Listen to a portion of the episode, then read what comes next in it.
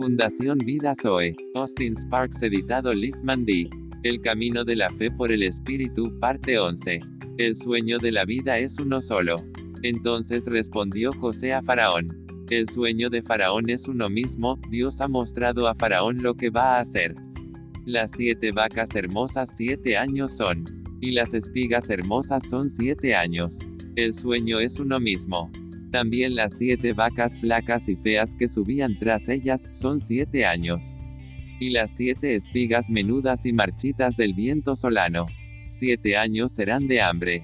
Esto es lo que respondo a Faraón. Lo que Dios va a hacer, lo ha mostrado a Faraón. Y aquí vienen siete años de gran abundancia en toda la tierra de Egipto. Y tras ellos seguirán siete años de hambre. Y toda la abundancia será olvidada en la tierra de Egipto y el hambre consumirá la tierra. Génesis 41, 25 al 30. Veamos la tierra de las vacas flacas. Hubo entonces hambre en la tierra. Y descendió Abraham a Egipto para morar allá, porque era grande el hambre en la tierra. Y Faraón dijo a sus hermanos, ¿cuál es vuestro oficio? Y ellos respondieron a Faraón, pastores de ovejas son tus siervos, así nosotros como nuestros padres. Dijeron además a Faraón, para morar en esta tierra hemos venido, porque no hay pasto para las ovejas de tus siervos, pues el hambre es grave en la tierra de Canaán, por tanto, te rogamos ahora que permitas que habiten tus siervos en la tierra de Gosén.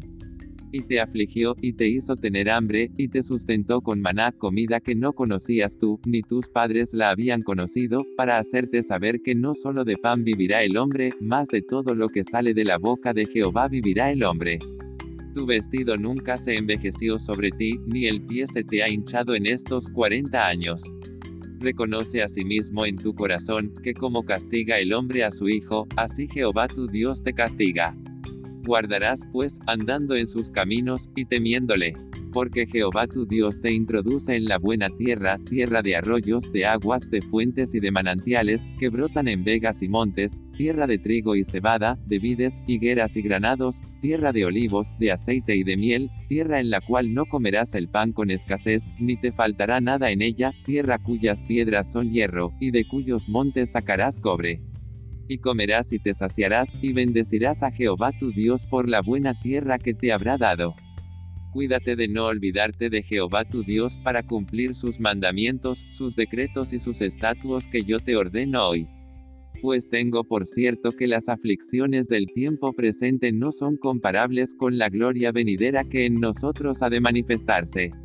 Porque el anhelo ardiente de la creación es el aguardar la manifestación de los hijos de Dios porque la creación fue sujetada a vanidad, no por su propia voluntad, sino por causa del que la sujetó en esperanza, porque también la creación misma será libertada de la esclavitud de corrupción, a la libertad gloriosa de los hijos de Dios porque sabemos que toda la creación gime a una, y a una está con dolores de parto hasta ahora, y no solo ella, sino que también nosotros mismos, que tenemos las primicias del Espíritu, nosotros también gemimos dentro de nosotros mismos, esperando la adopción, la redención de nuestro cuerpo.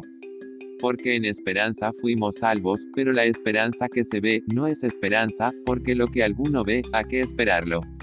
Pero si esperamos lo que no vemos, con paciencia lo aguardamos. Y de igual manera el Espíritu nos ayuda en nuestra debilidad, pues que hemos de pedir como conviene, no lo sabemos, pero el Espíritu mismo intercede por nosotros con gemidos indecibles. Mas el que escudriña los corazones sabe cuál es la intención del Espíritu, porque conforme a la voluntad de Dios intercede por los santos. Y sabemos que a los que aman a Dios todas las cosas les ayudan a bien, esto es, a los que conforme a su propósito son llamados. Si Dios es por nosotros, ¿quién contra nosotros? Gloria, gloria y más gloria.